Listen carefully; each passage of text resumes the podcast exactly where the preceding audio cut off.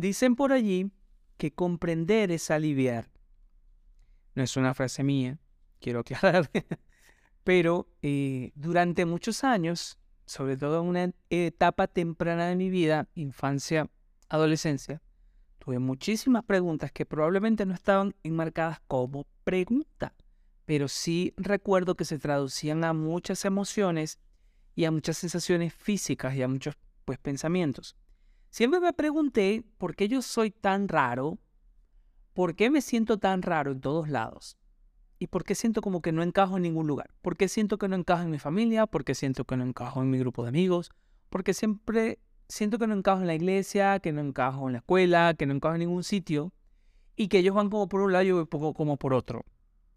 También me preguntaba por qué eh, me afectaban tanto los ruidos, los sonidos, la luz, los olores, o sea, los estímulos. ¿Por qué de repente me acostaba a dormir y había un hilito de luz y ya, yo no podía dormir? Eh, o de repente se había mucho ruido, de repente se habían olores todavía muy fuertes.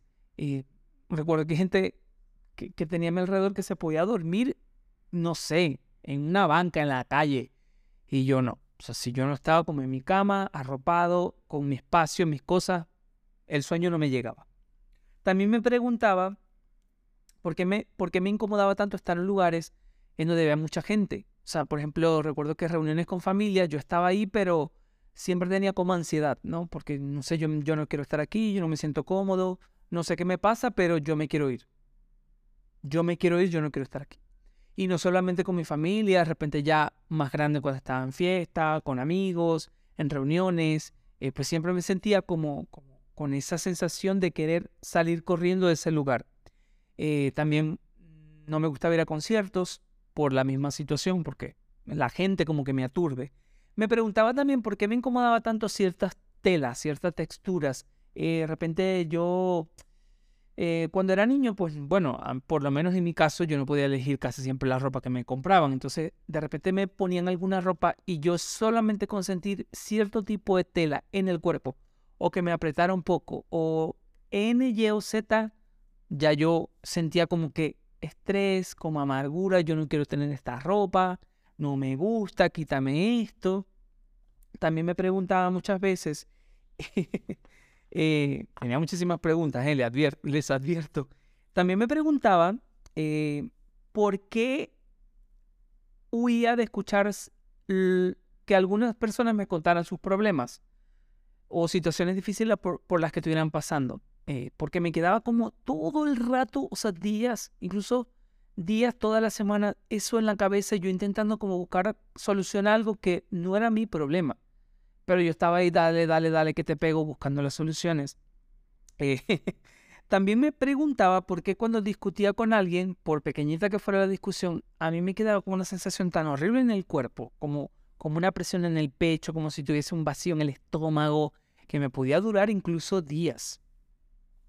Eh, otra de las cosas que me preguntaba era, ¿por qué luego de un día de trabajo en el que podía tener la oportunidad de salir, de distraerme, relajarme, yo no quería hacer nada de eso, sino solamente irme a mi casa, estar en silencio, en tranquilidad y no hacer nada. O sea, encerrado como si fuera, un, ermitaño. También me preguntaba, entre muchas otras cosas, eh, ¿por qué cuando yo intentaba expresarme, ya estoy ya en una edad pues, más adulta, porque cuando intentaba expresarme con algunas personas eh, sobre lo que yo sentía o lo que pensaba, siempre recibía comentarios de, ay, pero es que si eres dramático, pero es que si eres como intenso, pero es que si eres como tóxico. Y realmente eso yo sentía como que me dolía tanto que me dijeran esas cosas, porque claro, no era una persona como que me expresara con frecuencia y cuando lo hacía recibía como esa retro tan fuerte y realmente para mí no era como, pues no era como agradable. Eh, ¿Por qué me sentía yo tan vulnerable en mis relaciones o de repente cuando conocí a gente nueva. Y todas esas preguntas, para no alargarme más, tuvieron respuesta cuando escuché el término persona paz o paz, que significa persona altamente sensible o personalidad altamente sensible. Y el término lo escuché por primera vez de boca de mi amiga Sandra, que me explicó eh, algunas cosas y yo pues empecé a investigar.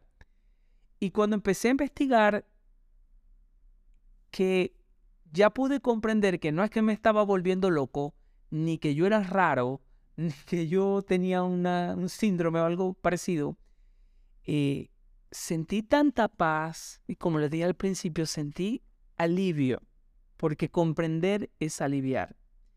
Eh, voy a intentar dejarles en la descripción del episodio el link o el enlace a un episodio de un podcast de una doctora, eh, creo que es psiquiatra, si no me equivoco, espero no estar diciendo una burrada, que se llama Marian Rojas, ella es española, pero explica en este episodio que es una persona paz a tanto detalle, de una forma tan magistral, pero tan comprensible, que casi que ni me atrevo yo a explicarles que es una persona paz, porque siento que no le voy a hacer justicia. Pero sin embargo, para resumirles rápido que es una persona paz, que les repito, persona altamente sensible o persona eh, con una eh, personalidad altamente sensible, bueno, pues las personas paz son aquellas personas que tienen un altísimo nivel de sensibilidad en comparación con otras personas. Y una persona paz puede eh, experimentar todo lo que yo les acabo de decir en forma de preguntas y más. Estas son solo algunas de las preguntas que yo he podido identificar para traerlas hoy a la mesa. Pero si, si, si alguno de ustedes está pues eh, teniendo este tipo de preguntas o de repente no sabe por qué le pasan esas cosas, yo les recomiendo que escuchen este episodio maravilloso que les va a abrir un faro de luz gigante el tamaño de una catedral sobre sus vidas y van a empezar a comprender mejor qué es lo que les sucede. Y estoy seguro que al igual que yo, gracias a toda esta nueva información, que es un término que se está acuñando mucho eh, hoy en día, van a comprender muchísimo sobre ustedes mismos. Gracias por haberme acompañado en este nuevo episodio. espero que estén muy bien y como siempre me despido deseándoles a todos paz y luz.